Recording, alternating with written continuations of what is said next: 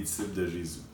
Alors, ceci étant dit, c'est le moment de la prédication et c'est vraiment un plaisir pour moi de, partager. Et euh, ce qui est spécial dans toute cette situation-là, et il y a beaucoup de choses qui sont spéciales parce qu'on est noyé d'informations, c'est que tous les plans d'intervention euh, de nos autorités vont limiter nos déplacements, vont limiter nos actions, vont limiter nos interactions, euh, vont limiter nos travails, vont limiter nos vies, même nos libertés. J'entendais euh, différentes communications au niveau euh, des, différents acquis, même des gens de la fonction qui, qui œuvrent dans la santé, qu'il y a des choses qui étaient des acquis qui viennent de tomber et des vacances qui sont annulées. Et il y a toutes sortes de limitations.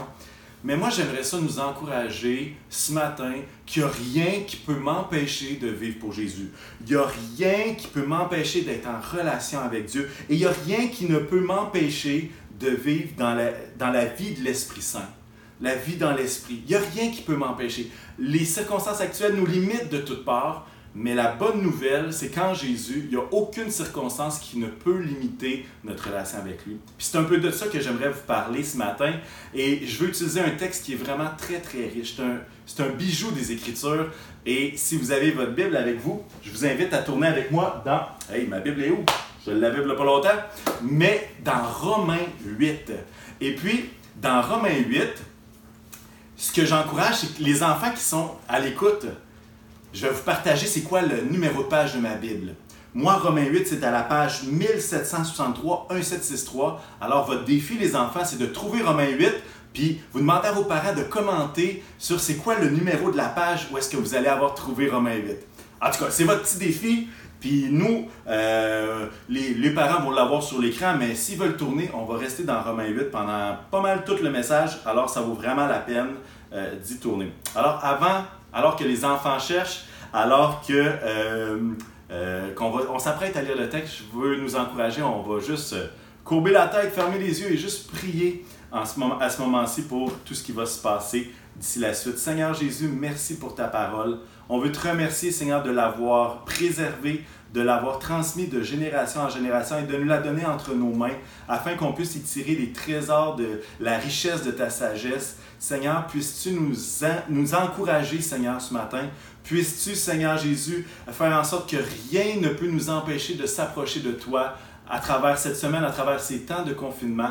Et Jésus, que ton nom soit béni, que ta parole puisse produire son effet et que chacun, Seigneur, puisse être béni dans chacune des maisons euh, qui regardent cette vidéo. Seigneur, que ton nom et ta bénédiction soient sur chacun de nous. Je te le demande dans le nom de Jésus.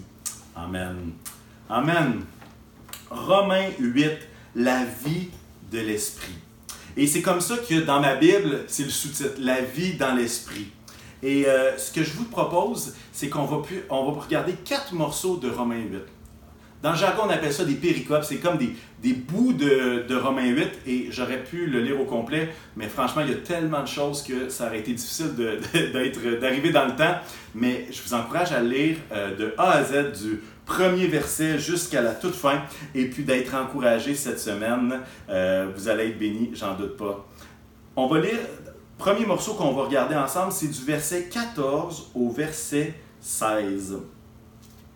Romains 8, verset 14 jusqu'au verset 16, ça va dire ceci. En effet, tous ceux qui sont conduits par l'Esprit de Dieu sont fils de Dieu. Et vous n'avez pas reçu un esprit d'esclavage pour être encore dans la crainte, mais vous avez reçu un esprit d'adoption, par lequel nous crions Abba Père. L'Esprit lui-même rend témoignage à notre esprit que nous sommes enfants de Dieu incroyable. Ce qu'on voit dans ce passage-là, c'est que la vie dans l'esprit nous amène dans une paix, dans une paix profonde parce que nous sommes enfants de Dieu. Nous ne sommes pas juste des êtres humains garochés sur la terre en essayant de trouver un Dieu qui est perdu dans l'univers, mais, mais la, la parole de Dieu nous dit que alors que nous croyons, nous devenons enfants de Dieu. Et ce statut-là fait en sorte qu'on n'est plus dans l'esclavage de la crainte, de la peur, mais qu'on a reçu un esprit d'adoption par lequel on est capable de dire Abba, Père. Et je lisais dans un commentaire cette semaine que la, forme Abba, c'est une forme en araméen pour dire cher père, cher papa. Puis ça décrit une relation, un sentiment d'intimité, comme le terme papa. qui indique de la tendresse, de la dépendance, une relation libre de toute peur ou anxiété. Et je suis comme, waouh, il y a quelque chose dans le fait d'être dans la paix parce que nous savons que nous sommes enfants de Dieu. L'esclavage mène à la crainte, à la peur, mais l'adoption nous amène à la confiance, à la paix. Et la vie dans l'esprit nous conduit à vivre dans la paix. Ça me fait penser à des moments où, où, euh, où moi, comme père de famille, euh, je quitte euh, la maison pour une nuit parce que je suis à une conférence ou je suis à Montréal à travers des cours ou toutes sortes d'occasions. J'essaie de ne pas le faire trop souvent, mais ça arrive à l'occasion. Et puis, que je ne dors pas à la maison. Est-ce que vous pensez que mes enfants aimeraient mieux que je sois à la maison avec eux? La réponse, c'est oui, absolument. Et même s'ils vivent un peu d'inquiétude, ils savent qu'ils sont toujours mes enfants. Ils savent que je les aime. Et ils savent que je vais revenir bientôt. C'est toujours mes enfants. Et c'est un peu la même chose avec nous. On aimerait que Dieu agisse immédiatement dans nos incertitudes actuelles, qui nous protège de tout. Mais il n'est pas loin, il est toujours notre Père. Peu importe les circonstances, il est toujours notre papa. Et puis, il veille toujours sur ses enfants et il va toujours triompher de tout ce que nous allons expérimenter parce qu'il est en contrôle de tout. Vous savez, mes enfants, lorsque je suis à Montréal, ils ont l'impression que Montréal, c'est à l'autre bout du monde. C'est comme si j'étais en Chine, c'est comme si j'étais en Australie, ça peut pas être plus loin que ça. Montréal, c'est tellement loin. Papa n'est pas là, il est à Montréal. Mais à ce moment-là, il suffit d'un petit appel sur Facebook, un petit appel sur Skype, puis tout d'un coup, Montréal, qui est à l'autre bout du monde, tout d'un coup, Montréal, c'est juste à côté. Ou est-ce qu'ils sentent que papa, même s'il n'est pas à la maison, il est tout proche, il pense à eux. Et parfois, on a l'impression que Dieu est loin dans notre situation parce qu'on voit toutes les choses qui s'aggravent. Mais j'aimerais vous mentionner que Dieu n'est qu'à un appel près d'être immédiatement collé à nous. Et peut-être que vous avez l'impression que Dieu est loin, mais il est à une distance de prière. Et ça, c'est la bonne nouvelle parce que nous sommes ses enfants et parce que même si on ne le voit pas agir en éradiquant complètement le virus actuel, il demeure notre papa. Il nous, il, nous donne ce statut d'enfant de Dieu qui est capable de dire cher papa, cher papa.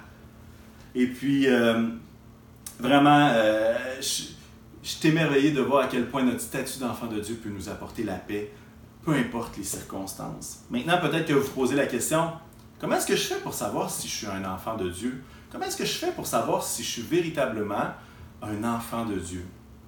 Ce qui est intéressant, c'est que notre passage mentionne deux, deux choses très importantes. La première, et, je le dis pourquoi, parce que certaines personnes qui sont insécures parce qu'ils sont jamais sûrs s'ils sont l'enfant de Dieu ou non, et qui ils se demandent est-ce que j'ai l'assurance de mon salut? Et il y en a d'autres qu'ils euh, peuvent regarder une capsule comme celle-ci et dire Ah ben moi j'ai regardé une capsule à l'église, ben je suis un enfant de Dieu. Et, et moi, en fait, ce que je veux nous suggérer, c'est de dire qu'est-ce que la Bible nous dit par rapport à qu'est-ce qu'un enfant de Dieu? Le verset 14 va dire Tous ceux qui sont conduits par l'Esprit sont fils de Dieu, sont des enfants de Dieu. Et là, c'est comme OK, est-ce que ma vie est conduite par le Saint-Esprit? Je suis pas en train de dire que le Saint-Esprit me parle à toutes les secondes pour me dire est-ce qu'il faut que je respire, est-ce qu'il faut que euh, je souffle, est-ce qu'il faut que je mette un pas à gauche? C'est pas ça que je dis. Mais est-ce que ma vie est conduite par Dieu? Est-ce que ma vie, c'est juste moi qui la dirige ou est-ce qu'elle est dirigée par Dieu? Et puis, euh, non seulement ça, le verset 16 va dire l'Esprit lui-même va rendre témoignage à notre esprit que nous sommes enfants de Dieu. C'est comme si l'Esprit euh, témoigne, c'est comme l'Esprit confirme dans notre cœur que nous sommes ses enfants. Il y a quelque chose de plus que juste une connaissance intellectuelle, il y a une connaissance d'expérience parce que l'Esprit rend témoignage à notre esprit que nous sommes enfants de Dieu. Je veux compléter avec un autre passage qui reste dans Romains, mais qui est au 11e chapitre à partir du verset 9 à 11, et je vais lire aussi le verset 13. Ça veut dire, si tu reconnais publiquement de ta bouche que Jésus est le Seigneur, et si tu crois dans ton cœur que Dieu l'a ressuscité, tu seras sauvé. En effet, c'est avec le cœur que l'on croit et parvient à la justice, et c'est avec sa bouche que l'on affirme une conviction et qu'on parvient au salut, comme le dit l'Écriture. Celui qui croit en lui ne sera pas couvert de honte. Verset 13 va dire, en effet, toute personne qui fera appel au nom du Seigneur sera sauvée. Est-ce que ta vie est dirigée par l'Esprit? Est-ce que l'Esprit témoigne à ton cœur que tu es bien un enfant de Dieu? Est-ce que tu crois dans ton cœur? Est-ce que tu es capable de déclarer avec ta bouche que tu crois que Jésus est mort et ressuscité? Ben, si ces trois éléments sont là, je vois pas pourquoi est-ce que vous devriez craindre euh, d'être un enfant de Dieu ou pas. Mais euh, on est dans une période où est-ce que euh, on a besoin de Dieu, on a besoin de la présence de Dieu. Et il y a plusieurs personnes qui cherchent Dieu présentement. Et moi, je veux juste vous encourager. Peut-être que si vous écoutez par accident cette vidéo, euh, ou peut-être que vous êtes là et vous êtes curieux, je veux vous encourager à déclarer de votre bouche que vous croyez que Jésus est celui qui vous pardonne de vos péchés et que vous désirez que votre vie soit conduite par l'Esprit, soit, soit conduite par Dieu. Mon statut d'enfant de Dieu est quelque chose de précieux. Je suis adopté. Vous savez, l'adoption, ce que ça signifie, c'est que quelqu'un m'a choisi. J'ai été choisi. J'ai été adopté. J'ai été invité dans la famille la plus royale qui existe. Je ne suis pas comme le prince Harry qui veut plus faire partie de la famille royale. Au contraire, je veux continuer de faire partie de la famille la plus royale du monde, celle du royaume de Jésus-Christ. Et il n'y a rien qui peut m'empêcher de vivre en paix. J'aimerais conclure ce point, ce, petit morceau, en parlant de, euh, d'une image toute simple d'un enfant qui court dans les bras de son papa, alors qu'il revient du travail ou alors qu'il est allé faire des commissions puis qu'il revient. Est-ce qu'on peut être de ceux aussi qui vont courir vers notre Père céleste en disant Cher papa, je suis en paix, je suis bien dans tes bras. Alors, premier, la vie de l'esprit me permet d'être en paix en tant qu'enfant de Dieu. Deuxièmement, la vie de l'esprit me permet d'avoir de l'espérance. Et là, on va lire un passage, et puis juste je vous l'explique un peu avant, lorsqu'il est question de la création, il est question de l'ensemble de tous les êtres vivants, ce que Dieu a créé, excepté les êtres humains, parce qu'on va voir dans le texte qu'il fait une distinction entre les deux. Et c'est comme une personnification de toute la création, et avec la chute, avec le péché d'Adam, c'est pas juste uniquement les humains qui subissent les contre-coups du péché, c'est également toute la création, l'ensemble des êtres vivants. Alors, je vous encourage à ouvrir votre Bible dans Romains 8, toujours, et à partir du verset 18 jusqu'à 23. J'estime que les souffrances du moment présent ne sont pas dignes d'être comparées à la gloire qui va être révélée pour nous. De fait, la création attend avec un ardent désir la révélation des fils de Dieu. En effet, la création a été soumise à l'inconsistance, non de son propre gré, mais à cause de celui qui l'y a soumise. Toutefois, elle a l'espérance d'être elle aussi, là parle de la création, elle a l'espérance d'être elle aussi libérée de l'esclavage de la corruption pour prendre part à la glorieuse liberté des enfants de Dieu. Or, nous savons que, jusqu'à maintenant, la création tout entière soupire et souffre les douleurs de l'accouchement et ce n'est pas elle seule qui soupire, mais nous aussi qui avons pourtant l'esprit. Nous avons pourtant dans l'esprit un avant-goût de cet avenir.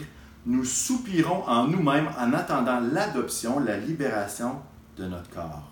En effet, c'est en espérance que nous avons été sauvés. Intéressant ici parce que le passage va nous dire que nous-mêmes, qu'on a l'esprit, on soupire. Et on voit qu'ici, l'idée du soupir n'est pas quelque chose de positif. C'est quelque chose que, à travers les souffrances du monde présent, on soupire après quelque chose qui est plus grand. Mais le bénéfice de l'enfant de Dieu, c'est qu'il y a un avant-goût de l'œuvre de l'Esprit dans sa vie. Et cette œuvre de l'Esprit-là lui donne, est un aperçu de ce qu'il va vivre pour l'éternité avec Dieu, dans cette relation euh, au ciel, dans la demeure que Dieu nous prépare. Et, et on a comme un avant-goût. Mais malgré cet avant-goût-là, on fait partie de ceux également qui soupirent. Le texte va dire J'estime que les souffrances du moment présent ne sont pas dignes d'être comparées euh, à la gloire qui va être révélée pour nous. Et, et ça me fait réfléchir sur l'aspect de l'espérance, sur l'aspect de ne pas fixer nos yeux uniquement sur ce qu'on vit sur la terre, mais d'être capable d'avoir les pieds sur terre mais le cœur dans le ciel, euh, en attente de ce que Jésus a préparé pour nous. Et, euh, et vous savez, j'essaie de. Je réfléchis par rapport à l'espérance ces temps-ci, puis j'essaie de faire la différence entre l'espoir et l'espérance. Je sais que ça se ressemble beaucoup, mais, mais tout le monde que je connais ont tout cet espoir que ce virus-là va arrêter a tout cet espoir que la vie normale va reprendre son cours, que les conséquences économiques par rapport à nos situations financières seront pas si graves que ça, et que tout va finir par se régler et être finalement un mauvais souvenir ou un mauvais rêve dans lequel on va pouvoir se réveiller et dire OK, OK, tout est réglé. Et ça, cet espoir-là, n'est pas réservé aux chrétiens. En fait, il y a les chrétiens et les non-chrétiens qui ont cet espoir-là que la, la situation se règle. Mais l'espérance, c'est quelque chose de plus loin. L'espoir, c'est quelque chose dans le court terme où est-ce qu'on est capable de dire Hey, j'espère que ça va enfin finir, toutes ces affaires-là. J'espère que les médecins vont être capables de trouver un remède. J'espère qu'on va se sortir de tout ce marasme-là. Mais l'espérance vise plus loin. Mon espérance, c'est que cet avant-goût que j'ai de l'esprit qui est à l'intérieur de moi, ben, puisse nourrir cette espérance-là d'être un jour et de vivre pleinement cette relation avec notre Seigneur et Sauveur Jésus-Christ. Alors, est-ce qu'on doit avoir de l'espoir? Absolument. Et nos prières doivent être remplies d'espoir, à prier justement pour que les choses se règlent, pour que les gens vulnérables soient protégés, pour que euh, les personnes qui sont malades, atteintes, puissent guérir. Et absolument, on va avoir cet espoir-là. Mais on veut également avoir une espérance, pour ne pas voir juste à court terme, mais de voir à long terme où est-ce que je veux être avec Jésus, mon Sauveur. La vie de l'Esprit me permet d'avoir de l'espérance. Non seulement ça, la vie de l'Esprit me permet de prier. Et on le voit au verset 26 et 27. Je suis rendu, les enfants, à la page 1764. À partir du verset 26, ça va dire De même, l'Esprit aussi nous vient en aide dans notre faiblesse. En effet, nous ne savons pas ce qu'il convient de demander dans nos prières, mais l'Esprit lui-même intercède pour nous par des soupirs que les mots ne peuvent exprimer. Et Dieu qui examine les cœurs sait quelle est la pensée de l'Esprit parce que c'est en accord avec lui qu'il intercède en faveur des saints. Parfois, on voit la prière comme une déclaration de force une déclaration de force où est-ce que on, prie avec la victoire, on prie avec euh, une conviction tellement grande. Et parfois, on a l'impression que euh, la vie de l'esprit nous permet de prier euh, dans cet état-là et que si on n'est pas dans cet état de victoire, est-ce que ça vaut vraiment la peine de prier? Mais il y a un temps pour prier avec cette force-là, comme je vous le dis. Mais ce que je lis dans les Écritures, je vois des prières de désespoir. Je vois des prières de lamentation alors que je lis les psaumes. Je lis des prières courtes, je lis des prières longues, je lis des prières de victoire, je lis des prières qui sont comme des conversations. Je lis des prières en d'autres langues. Je lis des prières de supplication. Je lis des prières d'action de grâce. Et en fait, ce que j'aimerais nous, euh, nous suggérer, c'est que la vie de l'Esprit me permet de prier sous différentes formes, dépendamment de ce qui est en train de se passer autour de moi. Euh, ce n'est pas une faiblesse que de faire une prière de lamentation. Ce n'est pas une faiblesse de faire une prière de supplication. Au contraire, chaque chose en son temps. Il y a un temps pour se réjouir, il y a un temps pour célébrer la victoire, il y a un temps pour prier avec larmes, puis il y a un temps pour moissonner avec joie. Et puis, euh, en fait, j'ai pas besoin d'être fort pour prier, mais j'ai besoin d'être authentique et surtout de me laisser guider par l'Esprit. Ce qui est intéressant, c'est que l'Esprit nous vient en aide dans notre faiblesse. Et l'apôtre Paul va même dire, c'est comme si je suis tellement faible que je ne sais même pas quoi prier. Je ne sais même pas quoi demander. Je suis à bout de mots. Je ne sais juste pas qu'est-ce que le Seigneur veut dans cette situation-là. La bonne nouvelle, c'est que la vie dans l'esprit me permet de prier, non pas juste ce que je pense, non pas juste ma tristesse, mais elle me permet de prier ce que Dieu veut que je prie et de la façon dont il veut que je prie. Alors peut-être que vous êtes dans votre salon présentement, puis peut-être qu'il y a eu tellement de mauvaises nouvelles cette semaine que faire une prière de victoire, franchement, vous auriez, ça serait pas vous, vous seriez pas capable de le faire. Ben merci Seigneur, l'Esprit vient au secours de notre faiblesse et est capable de nous donner des mots avec des larmes s'il faut. Et peut-être que vous aurez des larmes pour ceux autour de vous qui souffrent beaucoup plus que vous. Mais si l'Esprit le dirige, moi je suis béni de voir que la vie de l'Esprit me permet de prier. Parfois, on a euh, peut-être la fâcheuse habitude comme chrétien de réprimer toutes les émotions qui sont négatives. On se dit, Ah ben là, c'est pas normal que tu sois triste parce que le pasteur l'a dit tantôt, il faut avoir notre espérance sur notre vie avec Jésus pour l'éternité. Pourquoi est-ce que tu serais triste alors que tu as la vision euh, d'être avec Jésus pour l'éternité? Et ce qu'on fait, c'est que notre tristesse, on essaie de faire comme s'il n'était pas là. On essaie de la réprimer. Les moments où est-ce qu'on a peur, on essaie de le réprimer parce que la Bible dit n'aie pas peur. Fait qu'on se dit, hey, c'est pas chrétien d'avoir peur. Fait qu'on se dit, ah, je vais la réprimer. Et plutôt que juste de dire, Seigneur, je suis triste et je vais faire une prière de lamentation, ben on réprime ça. Puis qu'est-ce que ça fait? Ça produit pas des bons fruits parce que Dieu a placé les émotions dans nos vies pour qu'ils soient comme des, des signaux qu'on soit capable de sentir qu'est-ce qui est en train de se passer. Et même, je vais aller plus loin, nous donne un signal de comment il faut prier, comment il faut se comporter, euh, à quel point il faut demander de la prière d'un frère ou d'une sœur dans nos situations. Alors, je veux juste nous encourager, laissons le Saint-Esprit diriger la forme et le contenu de nos prières et vous serez étonnés parce qu'à toutes les fois dans les Écritures que quelqu'un est capable d'avouer qu'il est faible, qu'il n'a pas de mots, le Seigneur remplit sa bouche. Le Seigneur le délivre, le Seigneur l'élève. Parce que, qu'est-ce que ça va dire? Il va élever les humbles, puis il va descendre les orgueilleux. Et puis, euh, bref, la vie de l'Esprit me permet de prier. Et non seulement ça, rien ne peut m'empêcher de prier. Je ne sais pas si vous vous rappelez d'une histoire dans l'Ancien Testament, euh, l'histoire de Daniel. Et ce qui se passe dans l'histoire de Daniel, c'est qu'il est, est, à la cour du roi, il, est vraiment, euh, il est vraiment une aide précieuse pour le royaume, mais il y a des gens qui sont jaloux. Et ce qui se passe, c'est que le roi Darius le Mède euh, va faire un édit euh, inspiré par des collaborateurs qui en voulaient un peu à Daniel et à d'autres. Et il va dire, c'est interdit de prier un autre Dieu que le roi finalement. Et, Daniel se retrouve dans cette situation où est-ce que lui, trois fois par jour, il prie. Et puis il se retrouve dans cette situation où est-ce qu'il y a un édit du roi qui est mentionné. Et la parole de Dieu dans Daniel 6, verset 10 va dire la chose suivante. Lorsque Daniel fut au courant de la rédaction de ce décret, celui que je vous parle, il se retira dans sa maison où les fenêtres de la chambre à l'étage étaient ouvertes dans la direction de Jérusalem.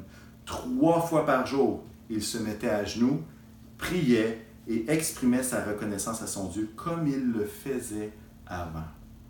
J'aimerais vous mentionner que si Daniel, peu importe les dits, était capable d'ouvrir ses, ses, fenêtres, comme on dirait en bon québécois, il ouvre ses fenêtres, puis il continue de prier comme il le faisait avant, il n'y a rien qui peut nous empêcher de prier dans une situation comme celle-ci.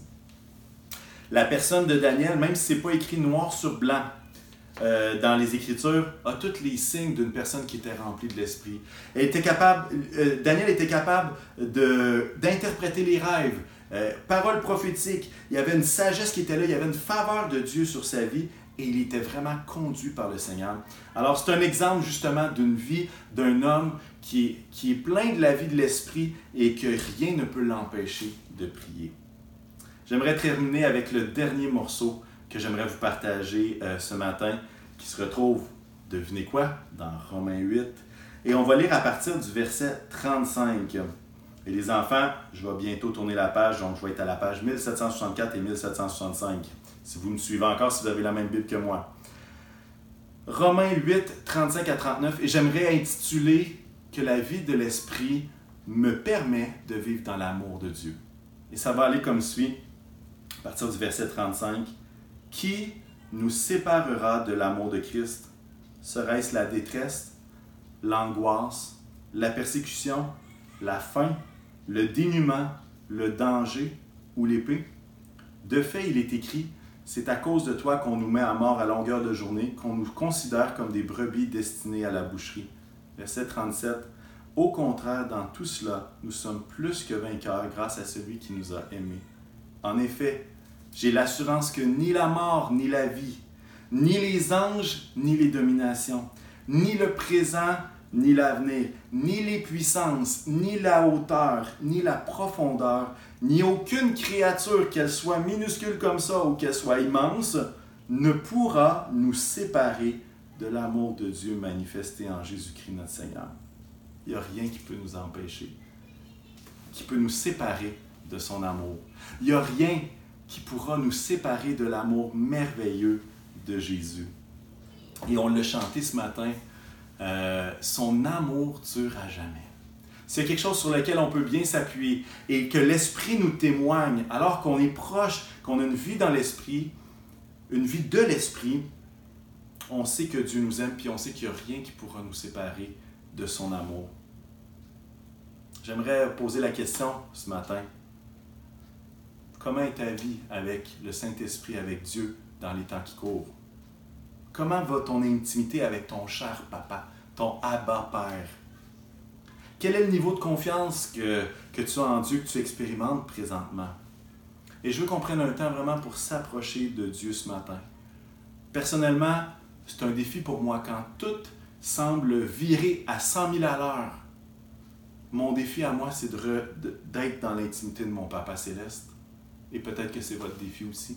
Peut-être que vous savez que vous êtes en... Vraiment, vous avez besoin de l'action de Dieu, vous avez besoin de la présence et de la paix, de l'amour, de l'espérance qui est en Jésus. Mais toutes les circonstances vont tellement vite que vous êtes pris dans un tourbillon. Mais j'aimerais ça ce matin, qu'on puisse juste souffler un peu, puis juste dire, Papa, je veux courir dans tes bras. Papa, je veux m'approcher de toi. Je veux m'approcher de toi. Il n'y a rien qui peut me séparer de ton amour. Il n'y a rien qui peut me séparer de toi. Il n'y a rien qui peut m'empêcher de prier. Il n'y a rien qui peut m'empêcher d'avoir de l'espérance. Il n'y a rien qui peut m'empêcher de ne pas ressentir cette paix d'être l'enfant de Dieu. Est-ce qu'on peut prier à ce moment-ci? Seigneur Jésus, je veux prier pour chacun de mes frères et sœurs. Je veux prier pour ma propre vie, pour la vie de ma maison, Seigneur. Et ma prière, Seigneur, c'est que chacun d'entre nous, on puisse être connecté avec le Saint-Esprit, qu'on puisse être connecté avec toi, ô oh Dieu. Et qu'on puisse vivre dans cette euh, assurance de ton amour, qu'on puisse vivre, Seigneur, dans l'assurance de notre identité comme enfant de Dieu. Et qu'il n'y a rien qui pourra rien changer à cette identité, à cet amour, à cette paix qui est disponible. Et Jésus, je veux te rendre grâce, Seigneur, parce que tu nous permets de passer ce temps ensemble. Tu nous permets, Seigneur, de, de vivre ces moments, Seigneur. Et, et Seigneur, mon désir, c'est que chacun dans son foyer, dans sa maison, puisse ressentir ta présence d'une façon particulière. Je veux prier pour les enfants également, Seigneur. Peut-être qu'ils sont partis de l'écran, qui sont partis de la vidéo, mais Seigneur Jésus, que tu puisses toucher leur cœur, même à l'endroit où ils sont présentement, Seigneur. Afin, Jésus, qu'ils puissent savoir, Seigneur, qu'alors qu'ils mettent leur confiance en toi, Seigneur, ils ne sont qu'à un appel près de leur Papa céleste qui est dans le ciel. Il n'est pas à Montréal, il n'est pas en Australie, il est tout près. Et Jésus, je veux te remercier pour la vie de chacun de nous. On veut espérer en toi, on veut vivre en toi. Que ton nom soit béni, Seigneur. Amen.